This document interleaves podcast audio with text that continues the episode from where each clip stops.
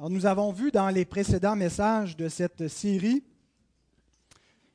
l'appel et l'ordination des officiers qui se fait donc euh, au sein de la congrégation locale qui a reçu le pouvoir par Dieu pour euh, exercer euh, donc cet appel et cette, cette ordination. C'est l'Église qui reconnaît l'appel et qui met à part ses officiers. On a également délimité l'office d'ancien, d'abord en examinant que c'était un office réservé aux hommes seulement, et on l'a délimité aussi, d'abord en voyant aussi la, la pluralité d'anciens, mais la dualité de l'office d'anciens, les types d'anciens. Alors, qu'est-ce qu'il nous reste à voir concernant les anciens? Aujourd'hui, nous allons voir leur rôle, leur tâche, et par la suite, dans les prochains messages, nous allons nous attarder aux qualifications et à l'autorité spécifiquement des anciens. Quelle est la nature de cette autorité Comment est-elle limitée Comment est-elle exercée Et ensuite, nous passerons au diacre et nous aurons complété cette série. Alors pour nous diriger dans notre, euh, étude de ce matin, pour définir le rôle des bergers, nous allons lire trois textes euh, qui définissent donc euh, ce rôle, ces tâches. Je vous invite à vous lever. Les trois textes, un est dans le livre des Actes, le deuxième est dans la première épître de Pierre et le troisième dans l'épître de Jacques. Prenez donc garde à vous-même et à tout le troupeau sur lequel le Saint-Esprit vous a établi évêque pour paître l'Église de Dieu, qu'il s'est acquise par son propre sang. Je sais qu'il s'introduira parmi vous après mon départ des loups cruels qui n'épargneront pas le troupeau, et qu'il s'élèvera du milieu de vous des hommes qui enseigneront des choses pernicieuses pour entraîner les disciples après eux. Veillez donc, vous souvenant que durant trois années je n'ai cessé nuit et jour d'exhorter avec larmes chacun de vous. Et maintenant, je vous recommande à Dieu et à la parole de sa grâce, à celui qui peut édifier et vous donner l'héritage avec tous les sanctifiés. C'était donc Paul qui s'adressait au collège d'anciens de l'église d'Éphèse en leur faisant ses adieux alors qu'il se rendait vers Jérusalem. Notre deuxième texte est tiré de la première épître de Pierre, chapitre 5, les versets 1 à 4. Voici les exhortations que j'adresse aux anciens qui sont parmi vous moi, ancien comme eux, témoin des souffrances de Christ et participant de la gloire qui doit être manifestée. Paissez le troupeau de Dieu qui est sous votre garde, non par contrainte, mais volontairement, selon Dieu, non pour un gain sordide, mais avec dévouement, non comme dominant sur ceux qui vous sont échus en partage, mais en étant les modèles du troupeau. Et lorsque le souverain berger paraîtra, vous obtiendrez la couronne incorruptible de la gloire. Donc un deuxième apôtre qui donne des exhortations spécifiques pour définir la tâche des anciens. Et un troisième, Jacques, qui parle, définit indirectement la tâche des anciens en disant, dans son épître chapitre 5, verset 14, Si quelqu'un parmi vous, quelqu'un parmi vous est-il malade, qu'il appelle les anciens de l'Église et que les anciens prient pour lui en loignant d'huile au nom du Seigneur. Et la prière de la foi sauvera le malade et le Seigneur le relèvera. Et s'il a commis des péchés, il lui sera pardonné. Confessez donc vos péchés les uns aux autres et priez les uns pour les autres afin que vous soyez guéris. La prière agissante du juste a une grande efficacité. Alors voilà la parole du Seigneur. Prions. Notre Dieu, merci pour les saintes écritures qui nous donnent tout ce qui est nécessaire pour savoir comment diriger ton Église. Ta parole est suffisante et nous n'avons pas besoin, Seigneur, d'y ajouter quoi que ce soit. Aide-nous cependant à la comprendre afin de la mettre en pratique. de nous, Seigneur, de la sagesse et l'humilité nécessaire et le courage nécessaire, Seigneur, pour pratiquer tout ce que ton Saint Conseil nous a prescrit. Au nom de Jésus-Christ, Amen. Pouvez vous rasseoir, frères et sœurs?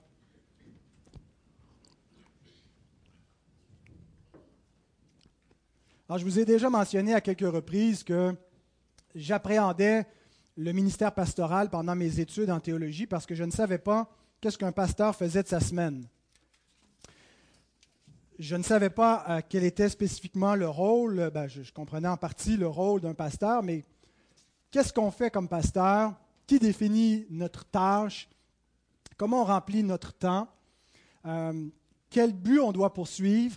Quel est l'objectif d'une vie d'Église, et ainsi de suite. Et il y a beaucoup de différents modèles pastoraux qui existent dans la société chrétienne, dans les églises chrétiennes dans le monde. Euh, et on voit dans les, dans les milieux évangéliques un peu le modèle du pasteur PDG, euh, qui est un peu là le, le, président, directeur général de l'entreprise qu'est l'Église, avec des associés qui l'aident, mais où on doit développer, trouver des façons de euh, faire grandir l'Église, avoir un plus grand impact, ainsi de suite. On a le modèle du pasteur. Jadis, c'était le pasteur aumônier, mais dans les temps modernes, c'est plutôt le, coach de vie, là, motivateur, et puis qui est là pour donner des, leçons et puis des, petites exhortations différents modèles, d'autres qui sont là plus par parure, qui ne font pas grand-chose. Euh, et donc, parmi tout cela, comment est-ce qu'on définit notre charge? Et c'est la beauté de l'approche confessionnelle, c'est-à-dire euh, d'avoir une compréhension plus objective des doctrines plutôt que de réinventer la roue à chaque génération et de, euh, définir notre théologie et nos, pratiques, de croire que Dieu a éclairé son Église au fil des siècles et qu'on doit confesser la foi qui a été confessée avant nous et la pratiquer, eh bien, c'est la beauté de cela, c'est que le rôle pastoral, on croit qu'il est déjà défini. On n'a pas besoin de se dire ben, comment au 21e siècle on peut réinventer le pastorat pour que ça marche, euh, puisque le monde a tellement changé. Eh bien, le monde n'a pas changé tant que ça. La culture, les, les, mœurs changent, les modes changent, mais le monde et le besoin fondamental du monde demeurent le même. Et euh, l'Évangile ne change pas, Christ ne change pas, il est le même hier, aujourd'hui et pour l'éternité. Et l'appel que Dieu nous adresse et ce qu'il demande à ses serviteurs dans l'Église demeure la même chose.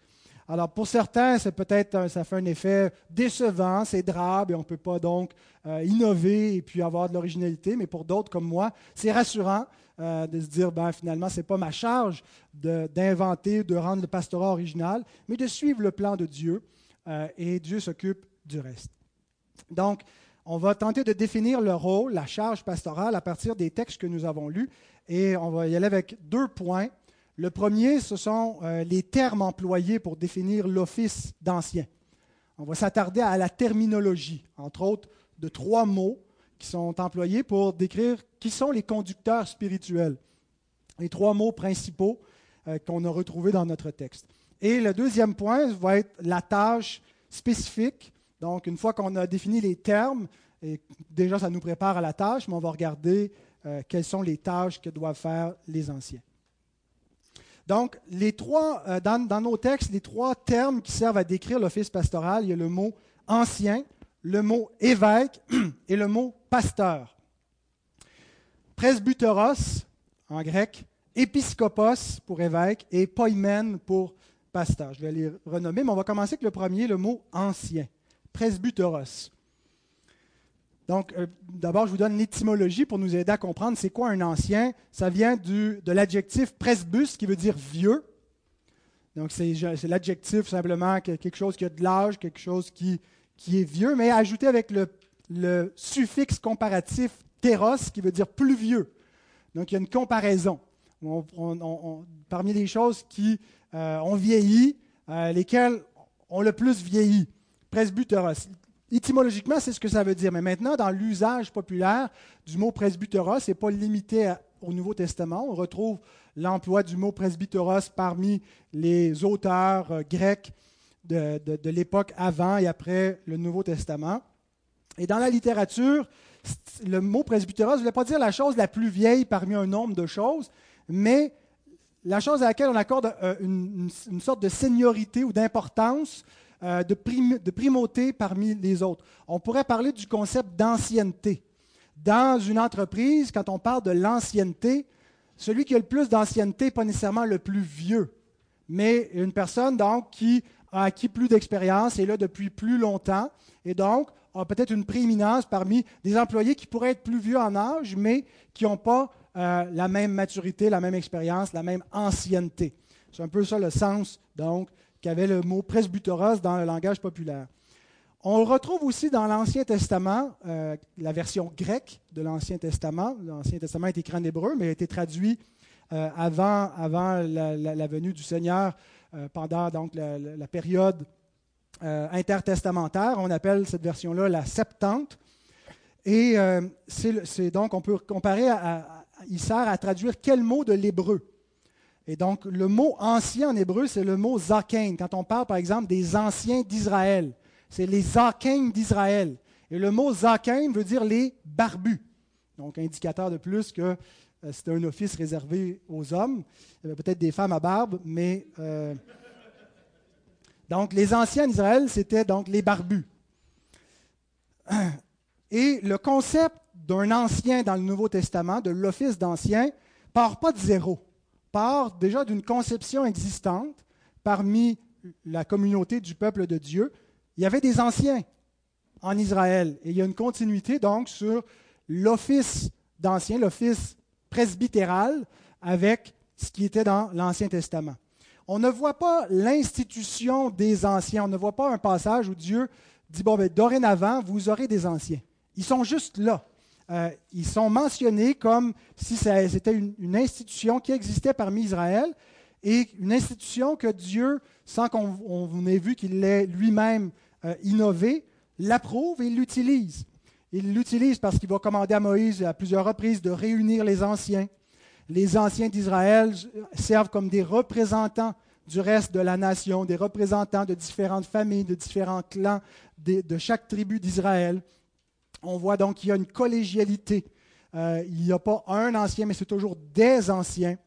Euh, que ce sont eux aussi qui auront des fonctions comme par exemple de, de oindre euh, le roi, quand David est appelé, qui va être oint comme roi, qui entre officiellement en fonction, je ne parle pas quand il a été oint par Samuel, mais quand il entre en office officiellement après la mort de Saül, il est oint au milieu de l'assemblée des anciens comme, Paul recommande, euh, ou plutôt dit que Timothée a, reçu son, office au milieu par imposition des mains de l'Assemblée des Anciens, il y avait déjà une pratique vétérotestamentaire où les Anciens donc avaient oint le roi, l'avait consacré et servait à la direction de la vie d'Israël. Il semble que les Anciens d'Israël, c'était un peu la base du gouvernement en Israël qui assurait la stabilité de la nation. Il y avait d'autres, offices qui se greffaient en plus dans ce gouvernement euh, prophétique, sacerdotal, royal en particulier, qui était la, tête de, la nation. Mais euh, lorsque la monarchie disparaît, par exemple, avec l'exil babylonien, que, le roi est, mis à mort et que le, peuple est amené captif, bien, il continue à y avoir, on voit dans les textes de Jérémie, entre autres, qu'il y avait encore une assemblée d'anciens euh, qui était parti en exil et qui assurait une forme de, euh, de, gouvernement au sein de la communauté exilée. Et au retour de l'exil, les anciens sont encore là. en fait, il y a encore des anciens en Israël au temps du Nouveau Testament. On les voit apparaître dans les pages de l'Évangile. Donc, ça semble être ce qui a donné le plus de stabilité, de continuité euh, dans toute l'histoire d'Israël avec les hauts et les bas de cette nation. Et un des rôles des anciens, c'était d'appliquer la loi avec les juges. Il y a certaines prescriptions dans le Deutéronome, entre autres, qui nous disent que c'est les anciens donc, qui vont devoir évaluer euh, dans, certaines circonstances et appliquer la loi. alors, si on continue avec le mot, euh, le, mot presbytéros, la forme verbale, presbuo, qu'on a aussi dans le Nouveau Testament, veut dire être ambassadeur. À deux reprises, Paul dit qu'il fait les fonctions d'ambassadeur, mais c'est un seul mot en grec, presbuo, qui donc un, ancien euh, un rôle d'être ambassadeur, d'être représentant. Et c'est parmi les trois termes pour définir l'office des anciens, des pasteurs, celui qui est le plus directement associé à l'office apostolique. Pierre, on vient de le lire euh, dans le texte précédent, euh, quand il s'adresse aux anciens, il dit Moi, ancien comme eux. Bien sûr, il est un ancien différent, un ancien apôtre, mais notons que les apôtres n'ont pas établi d'autres apôtres après eux. Les successeurs des apôtres, ce sont les anciens, la collégialité d'anciens. Jean lui-même se désigne comme l'ancien dans deux de ses épîtres. Bon, est-ce que ça veut dire simplement le, vieil homme qui écrit, parce que c'est ce que veut dire aussi le mot presbyteros. Il peut avoir simplement le sens de quelqu'un qui est vieux, qui est âgé. Euh, mais euh, donc, il semble que ça soit aussi lié avec l'office apostolique. Voilà pour le premier mot. Le deuxième mot, évêque, épiscopos. On tend un peu à l'éviter dans nos milieux en raison de euh, la culture euh, du, christianisme catholique, où un évêque, c'est quelqu'un qui a une juridiction sur plus qu'une église, mais euh, tout un district avec plusieurs paroisses locales et supervise donc des prêtres localement. Mais bibliquement, ce n'était pas ce qu'était un évêque. C'est le mot épiscopos. Et l'étymologie, donc, c'est le, préfixe épi avec le mot scopos. Euh, et, donc, le, le, verbe scopéo veut dire porter les regards sur c'est-à-dire le, porter les regards, regarder, et épi veut dire sur. Donc, épiscopos veut dire littéralement regarder sur, surveiller, euh, superviser. Et donc, la forme nominale de ce verbe-là, épiscopos, ben, nous donne celui qui surveille, euh, un surveillant, un gardien. En anglais, on dit un overseer, c'est littéralement celui qui regarde sur. Dans la littérature grecque, euh, ils ont aussi le mot épiscopos. Et donc, chez les Grecs, un épiscopos était parfois appliqué à des espions, ceux qui vont euh, donc essayer en territoire d'ennemi de surveiller et voir euh, les tactiques de l'ennemi, prévoir les coups. Et donc, ils, regardent sur, ils regardent par-dessus la muraille, ils surveillent. c'est appliqué aussi parfois aux dieux dans la mythologie, les dieux qui surveillent les hommes, qui épiscopent les hommes. Euh, c'était aussi une fonction légale dans la société euh, gréco-romaine. Un épiscopos, c'était quelqu'un donc qui était un gardien, un surveillant euh, dans, la, société. On le voit aussi dans l'Ancien Testament, moins fréquent que presbyteros, mais entre autres pour les officiers militaires dans Nombre 31, 14, qui sont appelés des épiscopos dans la version grecque. Et dans le Nouveau Testament, il est appliqué à Christ comme gardien de nos âmes dans 1 Pierre 2, 25 car vous étiez comme des brebis errantes, mais maintenant vous êtes retournés vers le berger et le gardien épiscopos de vos âmes. Et donc, euh, euh, la charge aussi des apôtres est appelée un épiscopat dans Acte 1.20 quand il est question de remplacer Judas, euh, qu'un autre prenne son épiscopé, nous est dit dans Acte 1.20. Donc, la, la charge apostolique, c'était donc, de, entre autres, de surveiller. Et le troisième mot qu'on a vu dans notre, texte, c'est le mot pasteur. Poimen, qui est un berger. Nous, quand on pense pasteur, on pense un peu à la profession pastorale, mais un pasteur, à la base, c'est un berger. C'est quelqu'un qui s'occupe de moutons, de brebis. Et, donc, on voit dans la famille des, mêmes, des mots qui sont proches, le mot troupeau, c'est le mot euh, Donc, le berger, c'est le poimen. Le poimen s'occupe des poimnets ou du poimnet, du troupeau. Il est fréquemment, euh, on le retrouve fréquemment dans l'Ancien Testament. Euh, est appliqué aux conducteurs d'Israël, les conducteurs euh, civils et spirituels confondus. David, dans 1 Chronique 11, 2, ça lui est attribué. On, peut lire dans ce texte-là. Autrefois déjà, c'est les anciens qui parlent, même lorsque Saül était roi, c'est toi qui conduisais et qui ramenais Israël. L'Éternel, ton Dieu, t'a dit, tu paîtras mon peuple d'Israël et tu seras le chef de mon peuple d'Israël. Ainsi, tous les anciens d'Israël vinrent auprès du roi Hébron, et David fit alliance avec eux à Hébron devant l'Éternel. Ils oignirent David pour roi sur Israël, selon la parole de l'Éternel prononcée par Samuel. Donc on voit bien euh, ici les anciens d'Israël qui oignent David et qui le déclarent, c'est toi le berger de la nation d'Israël. Dieu t'a établi berger. David était jadis un berger et il fait souvent cette analogie avec l'époque où il était un pasteur de brebis, maintenant Dieu a fait de lui le pasteur des brebis de l'Éternel, la nation d'Israël. Il est fréquemment aussi appliqué aux différents rois et chefs de la nation, euh, du peuple. Il est appliqué à Dieu lui-même. L'Éternel est mon berger, psaume 23, mais à d'autres reprises aussi, l'Éternel est comparé à un berger. Euh, Christ se l'attribue dans Jean 10, 11, Je suis le bon berger. Nous venons de lire aussi l'autre texte qu'on est retourné à notre euh, berger gardien de nos âmes, donc notre poimen et notre épiscopos. Jésus est non seulement appelé le berger, mais l'arc poimen, le chef berger, le berger souverain, euh, le souverain pasteur des brebis dans Hébreu 13, 20. Et donc, pour décrire l'office pastoral, le mot est le plus souvent employé non pas dans sa forme nominale, comme un nom, comme un titre, mais dans sa forme verbale. C'est le verbe pasteurer. Pas un verbe en français, mais c'est un verbe en grec poimanno, qui veut dire paître, agir comme berger. En anglais, on dit to shepherd. Euh, donc, on n'a pas, un verbe comme tel. On, emploie plusieurs mots en français, mais on dit paître, mais c'est, c'est moins lié euh, avec le mot berger ou pasteur. Et donc, c'est quoi ça veut dire ce verbe-là? Ben, C'est exercer la tâche d'un berger qui consiste à protéger, diriger, nourrir, soigner. Ce qui nous amène, donc, maintenant qu'on a fini notre survol terminologique, à définir la tâche des anciens concrètement. Déjà, la terminologie nous éclaire. Elle nous dit que les anciens, il y a une collégialité, euh, qu'il euh, y a une maturité parmi eux. Ce sont des gens, sans nécessairement dire qu'ils euh, ont 50 ans et plus, mais ce n'est pas des petits jeunes. Tout, est relatif. Hein. Il y en a pour, pour, vous, je suis encore un petit jeune. mais on comprend donc qu'il y a l'idée d'avoir vieilli un peu, d'avoir acquis une certaine expérience.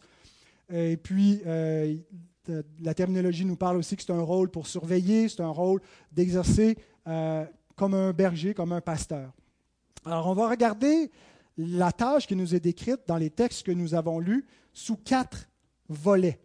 Un ancien, c'est quoi? Ou c'est quoi le rôle d'un ancien? Bien voilà les quatre volets que je vais vous énumérer et on va les regarder en détail. Surveiller et protéger, diriger et conduire, nourrir et enseigner, soigner et fortifier. Alors commençons avec le premier élément de leur tâche, et ce n'est pas nécessairement un ordre qui a une priorité, une hiérarchie dans l'importance. Euh, tous les points sont importants. Ils peuvent être divisés différemment. Parmi la, collégialité d'anciens, certains peuvent être consacrés. On a vu déjà dans la dualité de l'office que certains étaient euh, surtout consacrés au rôle d'enseigner, que ce n'était pas l'ensemble du collège d'anciens, mais c'est collectivement la responsabilité des anciens. Donc, surveiller et protéger. Il y a trois choses que les anciens d'une Église doivent surveiller. Eux-mêmes, le troupeau et les loups. Relisons Acte 20, 28 à 30. Prenez donc garde à vous-même, un, et à tout le troupeau, deux, sur lequel le Saint-Esprit vous a établi évêque, épiscopos, pour paître l'Église de Dieu qu'il s'est acquise par son propre sang. Je sais qu'il s'introduira parmi vous, après mon départ, des loups cruels, trois, qui n'épargneront pas le troupeau, et qu'il s'élèvera du milieu de vous des hommes qui enseigneront des choses pernicieuses pour entraîner les disciples après eux. Donc, il décrit ce que sont les loups, ceux qui enseignent les choses pernicieuses. Donc allons-y comme ça. D'abord eux-mêmes. Prenez donc garde à vous-même. Soyez en alerte, c'est ce que veut dire prenez garde. Soyez sur vos gardes. Et la première personne que vous devez surveiller, prendre garde, c'est vous-même. Vous êtes des pécheurs. Vous êtes des hommes faibles. Vous êtes tentés par le péché. Vous êtes tentés d'abuser de votre autorité. Prenez garde à vous-même. Que le collège d'anciens se surveille eux-mêmes, qu'ils surveillent ses membres. Vous n'avez pas une carte blanche pour faire ce que vous voulez. Vous êtes redevable. C'est un rappel, donc, apostolique, que la surveillance commence avec soi-même. Chaque chrétien est appelé à se surveiller. Ce n'est pas seulement les anciens, puis on dit aux autres chrétiens, vous, c'est correct, on vous surveille, laissez-nous vous surveiller, puis on se surveille nous-mêmes en plus. Chaque chrétien est appelé dans la parole de Dieu à prendre garde à lui-même, à surveiller sa conduite, à examiner ses pensées, à s'exhorter lui-même, à ne pas se laisser aller. Mais en particulier, cette exhortation s'applique pour ceux qui sont appelés à être les modèles du troupeau. Jean Calvin écrit Car un homme ne sera jamais attentif au salut des autres s'il n'est pas préoccupé du sien. En vain poussera-t-il les autres à vivre pieusement s'ils ne manifestent aucun désir de piété. Il est dit que si les anciens n'ont pas soin de leur propre maison, comment est-ce qu'ils peuvent prendre soin de la maison de Dieu? Veiller sur soi-même, c'est aussi veiller sur sa maison, sur sa famille, sur ses enfants, sur son épouse, sur sa propre vie, sur sa propre piété. Cherchons, bien-aimés des frères, qui se gardent eux-mêmes et quand il, le répète au verset 31, veillez donc. Le mot ici veut dire ne vous endormez pas. Comme quand Jésus dit à Pierre et à Jacques et Jean, veillez et priez afin de ne pas entrer en tentation. L'esprit est bien disposé, mais la chair est ferme. Restez réveillés. Ne vous endormez pas. Cherchons des frères qui sont réveillés, qu'on voit, qui sont soucieux de se garder eux-mêmes, qui ne sont pas dans un laisser-aller. Deuxièmement, ils doivent surveiller le troupeau. On peut euh, relire donc le, texte, tu veux mettre le prochain, Michel? Euh, il dit de prendre garde à tout le troupeau sur lequel le Saint-Esprit vous a établi évêque. Notez d'abord que le troupeau est à Dieu. C'est son troupeau. Il se l'est acquis avec son propre sang. Ici, il attribue un élément donc, de la nature divine de Christ à Dieu. Euh, Ce n'est pas que Dieu a du sang, mais euh, il, y a, les deux natures du Christ. Il y a une seule personne, c'est ce qu'on appelle l'union hypostatique. Dans les deux hypostases, les deux, euh, c'est-à-dire pour les deux hypostases, il y a un hypostase, une personne, il y a deux natures qui ne forment pas donc deux Christ, un seul Christ uni. Et donc, par le sang de Dieu, l'Église a été rachetée, c'est son Église. Ce n'est pas la nôtre. Veillons à, nous rappeler que ce n'est pas notre propriété, qu'on ne peut pas en faire ce qu'on veut. Elle nous est confiée avec des indications. Les, pasteurs qui veulent être originaux et qui veulent réinventer l'Église ne plaisent point à Dieu en faisant cela.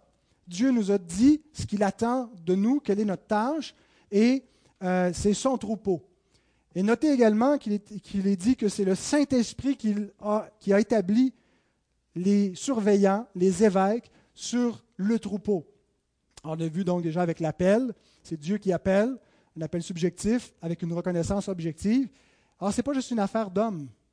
Ce n'est pas juste une affaire qui a lieu au niveau horizontal entre nous. Si ça plante, ben, on a juste à rendre des comptes à des hommes. C'est vertical. C'est l'Église de Dieu. C'est Dieu lui-même qui établit ses anciens. Même si on n'a pas eu une révélation surnaturelle, qu'on n'a pas entendu la voix du Saint-Esprit, ceux qui ont reçu l'imposition des mains, qui ont été consacrés à la charge d'évêque, c'est le Saint-Esprit qui les a établis. Donc ça nous parle déjà de la, sainteté. Il les a établis pour surveiller le troupeau. Qu'est-ce qu'il surveille dans le troupeau? Il surveille les brebis qui s'égarent. Les brebis qui s'égarent en s'éloignant du troupeau. De nos jours, c'est quelque chose, c'est une activité qui est difficile à faire parce qu'on vit à une époque où les gens revendiquent le droit absolu à la vie privée. Pas de droit de regard dans ma vie. Si je suis là, vous êtes content, tant mieux. Si je ne suis pas là, je n'ai pas de compte à vous rendre. Bien écoutez, bien aimés, la parole nous dit que les anciens ont euh, un devoir de surveiller les brebis qui s'égarent, qui s'absentent, qui s'éloignent du troupeau. Et que ce n'est pas euh, un geste d'intrusion, euh, ce n'est pas par euh, malveillance, mais c'est un geste d'amour. C'est un geste, un souci bienveillant. C'est parce qu'on aime le Seigneur et qu'on aime ceux que le Seigneur a rachetés qu'on doit surveiller le troupeau et qu'on doit chercher donc à ramener les brebis qui s'égarent. Ce sont de piètres bergers qui regardent les brebis qui s'en vont, qui s'éloignent du troupeau et qui font rien pour aller les chercher. Qui font juste les effacer de leur liste de membres du troupeau. Ah ben j'avais 100 brebis, il m'en reste 99. Le pasteur qui aime les brebis va chercher la brebis qui s'égare. Il surveille aussi qu'est-ce que les brebis mangent. Les brebis s'abroutent, hein? et puis des fois ils ne mangent pas toujours des herbes qui sont sans danger. Ils ne broutent pas toujours dans des endroits qui sont idéaux. Ce n'est pas de dire que les chrétiens, c'est des gens niaiseux qui ne sont pas capables de s'occuper d'eux-mêmes, bien aimés. Je ne veux pas que vous soyez offusqués par cette image et en pensant qu'il y a une supériorité de la part des anciens. Mais on est tous vulnérables et on est tous. Il y a, de la nourriture empoisonnée qui existe. Et donc, les anciens et chaque, croyant doit, avoir assez de discernement, mais on n'aura pas toujours le discernement pour s'en prémunir et doit voir Qu'est-ce que les brebis mangent? Qu'est-ce qu'ils écoutent? Qu'est-ce qu'ils regardent? Bon, je ne dis pas qu'il faut qu'on ait la liste des sites Internet que vous avez visités, euh, des films que vous avez écoutés, mais surtout en matière de, d'édification spirituelle. Qu'est-ce qui circule dans l'Église? C'est quoi les livres populaires qu'on recommande? Peut-être tu liras ça, c'est bon, cette, cette nouvelle affaire-là, puis cette nouvelle approche-là. Les anciens doivent surveiller ce qui est véhiculé comme nourriture au milieu du troupeau. Il doit surveiller les besoins particuliers. Est-ce qu'il y a des besoins spécifiques dans le troupeau? Est-ce qu'il y a des brebis qui sont blessées? Euh, est-ce qu'il y a des brebis qui ont une mauvaise conduite? Hein, des fois, une brebis, ça agit comme un bouc par moment. C'est une vraie brebis, mais hein, elle rue un peu, elle fonce dans les autres, elle est brusque, elle a besoin d'un petit coup de bâton pour la remettre à sa place. Euh, il faut donc surveiller le troupeau. Est-ce qu'il y a une bonne conduite? Est-ce que la, la conduite d'un frère, d'une sœur est scandaleuse, doit être reprise? Alors, on ne peut pas juste fermer les yeux euh, sur, sur, cela en laissant aller, puis en laissant les brebis s'auto-gouverner. c'est le rôle donc de surveiller. Mais surtout, les bergers surveillent des dangers, les loups. Et donc, c'est le troisième élément qui est dit dans le texte. L'apôtre Paul dit, Je sais qu'il s'introduira parmi vous après mon départ des loups cruels qui n'épargneront pas le troupeau, et qu'il s'élèvera du milieu de vous des hommes qui enseigneront des choses pernicieuses pour entraîner les disciples après eux. Bien aimé, c'est une certitude. Peu importe les mesures que, l'on prend pour garder l'Église, il va y avoir des loups. Il y a des loups dans le monde. Ils ne savent même pas qu'ils sont des loups. Des fois, ils pensent qu'ils sont des brebis. Ils sont trompés eux-mêmes. Il y en a eu dans l'histoire. Il y en a encore en ce moment. On a fait une émission cette semaine sur des loups. Des loups qui avaient à Montréal, qui prêchaient un faux évangile de la prospérité, qui abusaient les gens. Donc, le rôle, c'est d'un côté de mettre en garde sur les loups qui sont au dehors de l'Église locale. Et pour les loups du dedans, c'est de les mettre dehors. C'est ça le rôle des anciens, de mettre en garde la congrégation qui a des loups dehors et d'identifier euh, certains courants, certains enseignements, certains enseignants même. Et lorsque certains s'infiltrent dans les églises, n'est pas de leur tendre la main d'association par charité chrétienne, puis il ne faut pas juger personne. La Bible dit non, il n'y a pas de place pour les loups au milieu du troupeau de brebis. Et donc, les loups se manifestent de différentes façons. Parfois, ils ne viennent pas comme des enseignants, mais comme des frères. Mais la parole nous dit qu'il y a des faux frères qui s'introduisent parmi le troupeau. Et on n'a pas toujours un moyen donc de, les, de les, repérer si aisément que cela. Des fois, on va accueillir des gens, on va leur imposer les mains, les baptiser en baptisant des faux frères. Et eux-mêmes s'ignorent, ils ne savent pas, ils ne se disent pas, ils n'ont pas un plan machiavélique, euh, diabolique, en se disant, je suis un faux frère, je vais rentrer dans une église pour corrompre l'église, sachant que je suis un loup. C'est la caractéristique des faux docteurs et des faux frères de s'ignorer eux-mêmes, de penser qu'ils sont des, des, vrais enfants de Dieu, mais ils vont agir selon leur nature qui n'est pas régénérée, leur nature qui n'aime pas la parole de Dieu, qui n'aime pas l'Évangile, et donc ils ne vont pas pouvoir se conformer à la saine doctrine, mais ils vont chercher à faire dévier. Alors pourquoi est-ce que des églises qui dévient historiquement? Parce qu'il n'y a pas juste les brebis qui les composent, il y a aussi des boucs qui s'infiltrent et parfois qui s'émissent jusqu'à diriger le troupeau et qui amènent l'Église ailleurs que là où elle devrait aller. Alors, quand on voit qu'ils blessent le troupeau par leur conduite, par les faux enseignements, par une, vie non chrétienne, une marche qui ne correspond pas à ce que le Seigneur veut, eh bien, c'est le rôle des anciens de commencer par reprendre et de prendre les mesures disciplinaires progressives jusqu'à l'expulsion, l'excommunication. Une Église qui n'exerce pas la discipline, c'est une question de temps pour qu'elle soit infestée de faux frères, de loups qui n'épargneront point le troupeau. Parfois, donc, ce n'est pas des faux frères, parfois, c'est des faux docteurs. Il s'élèvera du milieu de vous, hein, du milieu de la collégialité d'anciens, des faux enseignants des gens qui vont dire des choses pernicieuses. Le mot pernicieuse veut dire des choses déformées, qui ont encore certains éléments de vérité, mais qui ont déformé la vérité au point qu'elle est dangereuse, leur enseignement est dangereux. Ce n'est plus la vérité. Alors c'est le rôle des anciens de surveiller pour protéger les brebis du Seigneur. Deuxième tâche, en plus de surveiller et protéger, diriger et conduire. L'Église doit aller quelque part. L'Église ne doit pas faire du surplace. L'Église doit avancer. Il doit avoir une direction. On, est en route, on est, des pèlerins euh, qui sont en voyage, on chemine. Donc, on avance en pratiquant des œuvres, en progressant dans l'instruction chrétienne. Et donc, ce n'est pas l'Église qui va se diriger elle-même. Les brebis sont conduites, sont dirigées. Alors, le rôle des anciens est d'exercer un leadership d'exercer un leadership en prenant des décisions, en assurant une direction. Ça ne veut pas dire que c'est une dictature où on impose tout. Hein. la, congrégation a le pouvoir des clés et elle participe à ce processus-là. On la, on la rend participante, mais ça prend quand même des leaders pour donner cette direction à l'Église. Les bergers, donc, doivent marcher devant le troupeau et non pas derrière. Ils ne sont pas à la remorque. Ce pas eux qui suivent l'Église. C'est l'Église qui doit les suivre.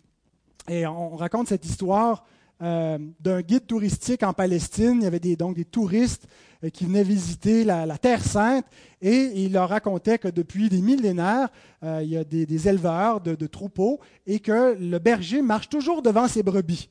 Et là, pendant qu'il dit ça, l'autobus arrive où on voit un troupeau de brebis avec l'homme qui marche derrière les brebis. Alors les touristes partiraient, ils disent ah, c'est n'importe quoi ce qu'il nous raconte, ce guide touristique à deux sous.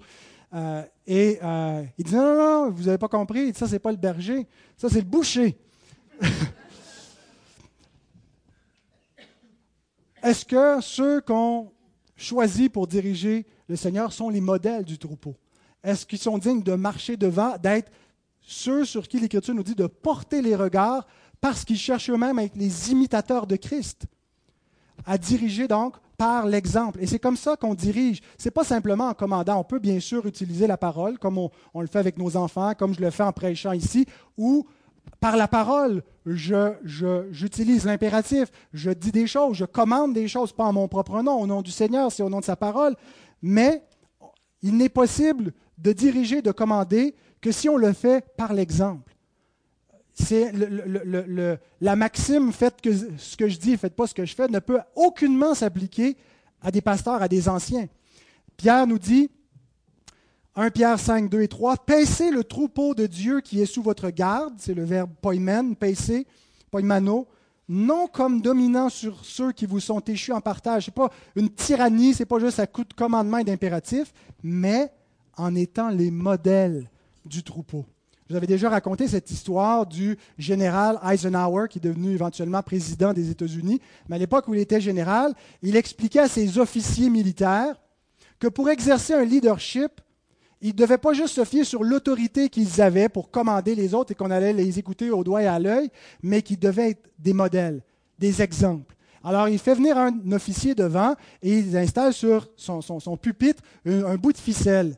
Et il dit, essaie de diriger ce bout de ficelle en poussant dessus. Alors bien sûr, quand il commence à pousser avec son doigt, la ficelle se, se, met en moton et puis elle avance pas bien. Il dit maintenant, essaie de la faire aller où tu veux en tirant dessus. Et là, toute la ficelle suit bien le geste qui est fait.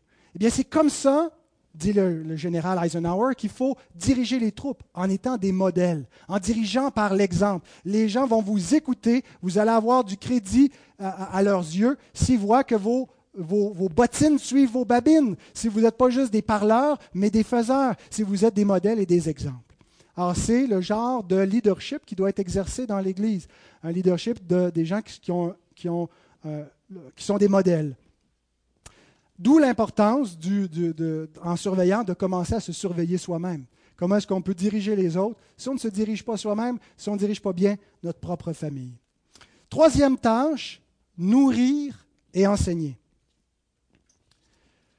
On a vu dans le dernier message que chaque ancien doit être apte à l'enseignement, que c'était euh, une aptitude et non pas un office à temps plein, euh, mais que la responsabilité de nourrir la congrégation est une responsabilité collective. Elle n'appartient pas à un ancien seulement qui dit, bon, moi j'ai le ministère d'enseignant, je suis le pasteur, je suis rémunéré pour ça, euh, puis je n'ai pas de compte à rendre autre qu'à Dieu c'est une responsabilité qui est collective et c'est les anciens ensemble qui doivent s'assurer qu'il y a un apport de nourriture spirituelle dans l'Église qui doivent s'assurer donc que si euh, pour un temps il n'y a pas d'anciens enseignants qui peuvent être consacrés à temps plein, qu'on ait des invités, des pasteurs, des prédicateurs invités qui soient fidèles et que ce qu'ils nous apportent, qu'on ne fasse pas juste boucher les trous du dimanche matin. Des fois, on serait mieux de juste lire la parole que d'avoir des prédicateurs pour ce qu'ils, auraient à nous dire, si ce qu'ils nous dit est so-so et moyen. Euh, ils doivent donc connaître suffisamment l'Écriture pour être capable d'analyser euh, la nourriture qui, est donnée et être capable aussi de l'appliquer, de l'appliquer en doctrine. Donc, c'est là l'utilité d'une confession de foi. Est-ce qu'ils comprennent bien la confession de foi? Est-ce qu'ils sont capables de l'articuler? Est-ce qu'ils sont capables aussi d'appliquer la parole en pratique? Euh, dans les, conseils. C'est rare que les gens viennent nous voir en disant Écoute, j'ai vraiment un grand problème, je ne comprends pas la péricorèse. Peux-tu m'expliquer comment il y a une interpénétration du Fils, de l'Esprit et du Père dans la Trinité, que ce n'est pas trois personnes? J'ai jamais vu personne me poser cette question-là. Généralement, c'est des problèmes pratico-pratiques de la vie, des conseils, euh, des décisions à prendre, de chercher la volonté de Dieu pour ci et pour ça. Et donc, les anciens doivent être capables de connaître assez la parole de Dieu pour savoir que s'il y a un commandement explicite euh, que, que, le frère, la sœur ignorent, ils vont pouvoir l'éclairer, mais aussi d'appliquer. Des fois, ce n'est pas juste de juger entre le bien et le mal, mais c'est d'être capable de juger entre ce qui est bien et ce qui est mieux. Alors, c'est le rôle des anciens d'assurer une direction et de nourrir comme ça euh, la congrégation, d'évaluer les besoins de l'Église. Est-ce qu'au niveau de l'enseignement, il y a des besoins spécifiques? Est-ce qu'il y a des lacunes? Est-ce qu'on voit des mauvaises pratiques sur lesquelles l'Église aurait besoin d'être mieux instruite? Alors, en collégialité, d'en parler, de chercher la face du Seigneur, de dire, ah, on va adresser tel besoin euh, par l'enseignement.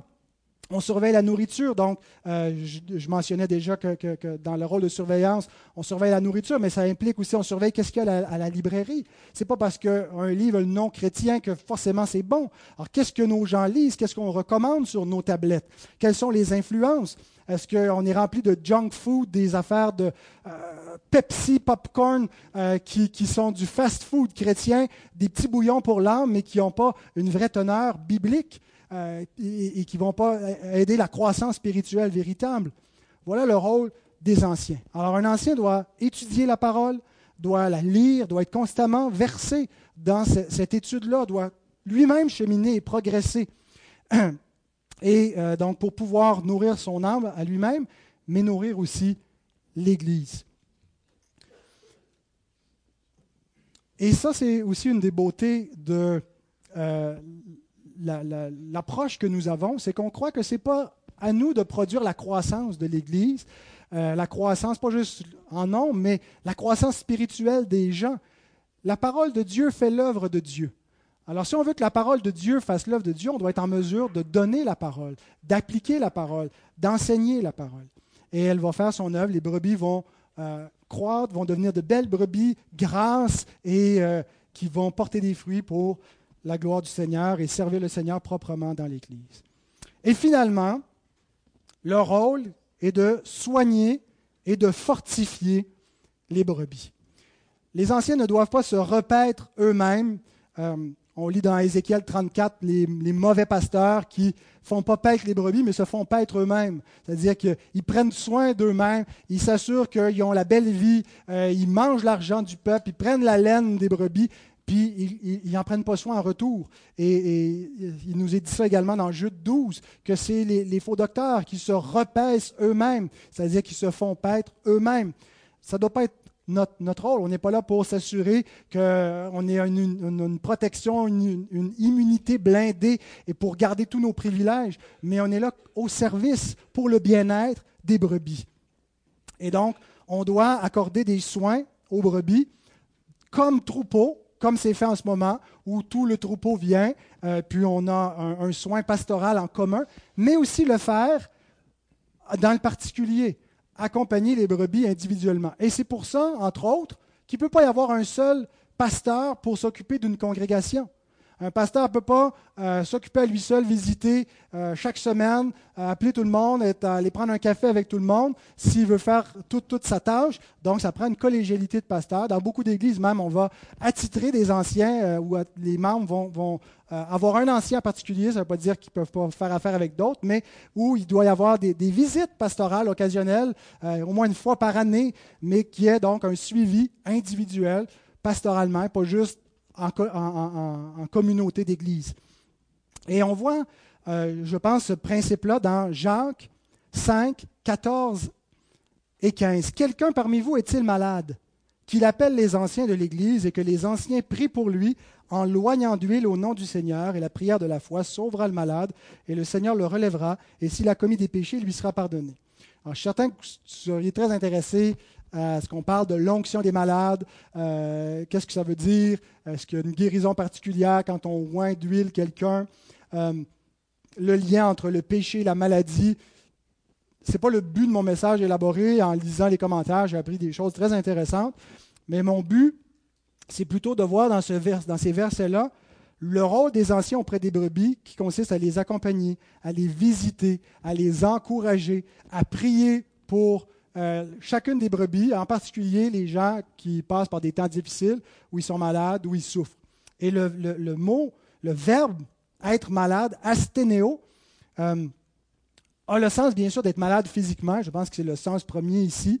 Euh, et, l'huile ici pourrait être juste un traitement physique, comme on utilise des huiles essentielles parfois pour, pour se soigner. À l'époque, quand il n'y a pas de pénicilline, pas de Tylenol, c'était venez avec des médicaments et au nom du Seigneur, avec la prière, en plus des soins naturels, de, de, secourir. Je ne dis pas que c'est forcément ça, sans qu'il y ait rien de, de spirituel dans l'onction. Euh, mais le, le, verbe être malade n'est pas limité à la, à la dimension physique il y a aussi euh, le même verbe est employé pour toutes sortes, dans toutes, sortes d'autres contextes qui nous parlent d'être malade spirituellement, euh, d'avoir des besoins, d'être affaibli spirituellement. Et on peut lire le commentaire de Douglas Moo qui dit ce mot, le, verbe asténéo, et sa forme nominale, asténéia, sont appliqués à toutes sortes de situations dans le Nouveau Testament. Euh, par exemple, la capacité mentale, la condition spirituelle, l'aspect physique général, la conscience, ou la constitution corporelle. Dans ce dernier sens, le mot signifie simplement être malade ou souffrant. Il s'agit du sens généralement donné au mot dans ce verset. Mais quelques spécialistes ont proposé un sens alternatif, être spirituellement faible. Le mot peut avoir ce sens. De plus, le langage du verset 16, afin que vous soyez guéris, a généralement une connotation spirituelle dans le Nouveau Testament. D'autres mots-clés dans le contexte, dit-on, vont dans le même sens. Par exemple, le verbe sauver, qui est le mot sozo, qui est souvent appliqué au sens spirituel, d'être sauvé à salut, ou relever dans le verset 15. Ce que Jacques décrit affirme ces chercheurs, c'est une personne spirituellement faible, les chefs spirituels de l'Église doivent prier pour cette personne afin que sa ferveur pour le Seigneur soit restaurée. Une exhortation à prier pour une telle situation conviendrait très bien comme conclusion d'une lettre qui a constamment réprimandé ses lecteurs pour une telle lassitude spirituelle. Alors, Jacques constamment martèle la lassitude des gens et dit, bon, mais s'il y en a parmi vous hein, qui manquent de tout cela, ben, qui appellent les anciens ce n'est pas la, seule lecture. Là. Je ne pense pas qu'il faut dire c'est exclusivement ceux qui sont malades spirituellement. Je pense qu'il parle de ceux qui sont malades physiquement, mais on doit inclure aussi plus que ça ceux qui ont besoin d'accompagnement pastoral pour des besoins spirituels, même psychologiques et même matériels. Donc, c'est l'accompagnement pastoral. Alors, voilà ce qu'on a dit pour résumer le rôle des anciens. On a d'abord vu la terminologie, qui n'est pas exhaustive. Il y a d'autres termes comme conducteur spirituel, euh, d'autres mots euh, euh, enseignants ou docteurs qui sont aussi des mots synonymes, mais les mots qui sont comme des titres officiels, des offices anciens qui nous parlent de la maturité, de la direction, de la collégialité, évêques qui nous rappellent que leur rôle c'est d'être des surveillants, des gardiens et pasteurs qui doivent agir comme des bergers. Et la tâche, donc, si nous résumons, est de protéger, de diriger, de nourrir et de soigner. Seigneur notre Dieu, nous voulons te rendre grâce, toi qui nous as donné le souverain pasteur. Sans lui, Seigneur, tous les pasteurs, tous les, les aides que nous aurions pu avoir dans cette vie auraient été vains, n'auraient apporté aucun véritable soulagement permanent, aucun salut, Seigneur. Ceux qui n'ont pas ce pasteur peuvent remédier temporairement à leurs maux, mais vont périr éternellement. Et nous voulons te louer pour le souverain pasteur des brebis, Christ, notre bien-aimé Sauveur. Et Seigneur, nous te remercions parce que le, ministère, le pastorat de Christ, localement, auprès de nous, se fait aussi par le biais de, sous-pasteurs, de sous-bergers que tu établis sur l'Église pour la diriger, pour la protéger, pour la nourrir, pour la soigner. Et nous sommes tous, Seigneur, au bénéfice des pasteurs que tu as établis dans le monde. Nous avons tous bénéficié de ces, ces hommes que tu as appelés, que tu as établis comme serviteurs dans ton Église. Et Seigneur, on est reconnaissant, on veut te rendre grâce pour cela. Et on veut te demander de garder notre Église encore, notre Dieu. Nous voulons la recommander à la parole de ta grâce, Seigneur, et à toi, toi qui peux édifier, nous donner l'héritage avec tous les saints. Et nous te demandons encore, notre Dieu, de nous donner de tels anciens, de tels pasteurs, de tels évêques qui vont prendre soin du troupeau que tu as établi ici dans cette congrégation locale. Nous te le demandons au nom de notre souverain pasteur Jésus-Christ. Amen.